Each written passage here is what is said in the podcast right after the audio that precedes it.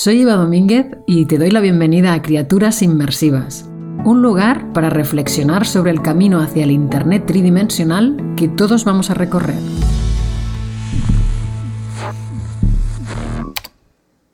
¿Te imaginas que te pudieras cambiar tu voz y sustituirla por la de una actriz que te gusta? Por ejemplo, Meryl Streep o Penélope Cruz.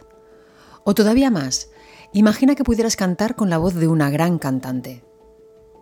Bien, pues ahora escucha esto.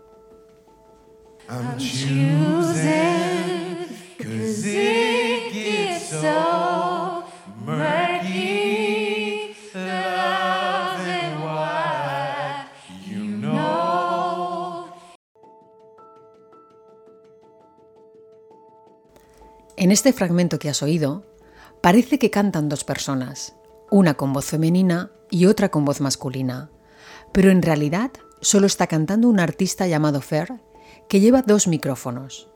Uno amplifica su voz, mientras que el otro le hace sonar con la voz de una mujer.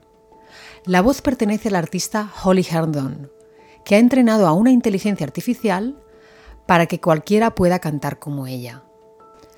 El programa se llama Holly Plus y lo ha puesto a disposición de cualquiera que la quiera utilizar, pero dando permiso sobre su uso.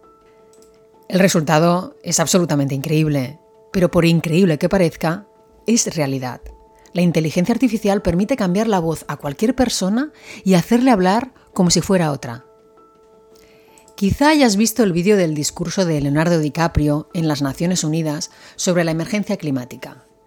Bien, pues una startup polaca lo ha reeditado sustituyendo su voz por la de Steve Jobs, Robert Downey Jr., Bill Gates y Kim Kardashian. La startup Eleven Labs ha creado esta solución de clonado para doblaje que preserva la voz y las emociones de los hablantes en cualquier idioma. Los actores de doblaje estadounidenses están preocupados porque esta tecnología les puede quitar el trabajo y denuncian que les presentan contratos con cláusulas en las que tienen que ceder el uso de su voz, lo que implica que una vez la han cedido, ya les pueden sustituir. De hecho, también existe la solución tecnológica que adapta el movimiento de los labios a la del doblaje en cualquier idioma. Es decir, verás a un actor doblado y no lo parecerá en absoluto. Parecerá que está actuando en ese idioma. Por lo tanto, no hay duda de que tienen motivos para estar asustados. Habrá actores que firmen esa cláusula para poder trabajar y autorizar su uso.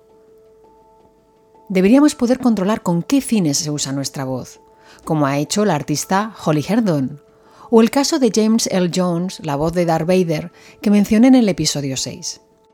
Pero sin duda, deberíamos poder protegerla de usos que no hemos autorizado. Quizá podría estar pasando con la voz lo mismo que ha ocurrido con las imágenes. Todas las plataformas que generan imágenes con inteligencia artificial las han entrenado utilizando millones de imágenes de Internet, la mayoría con derechos.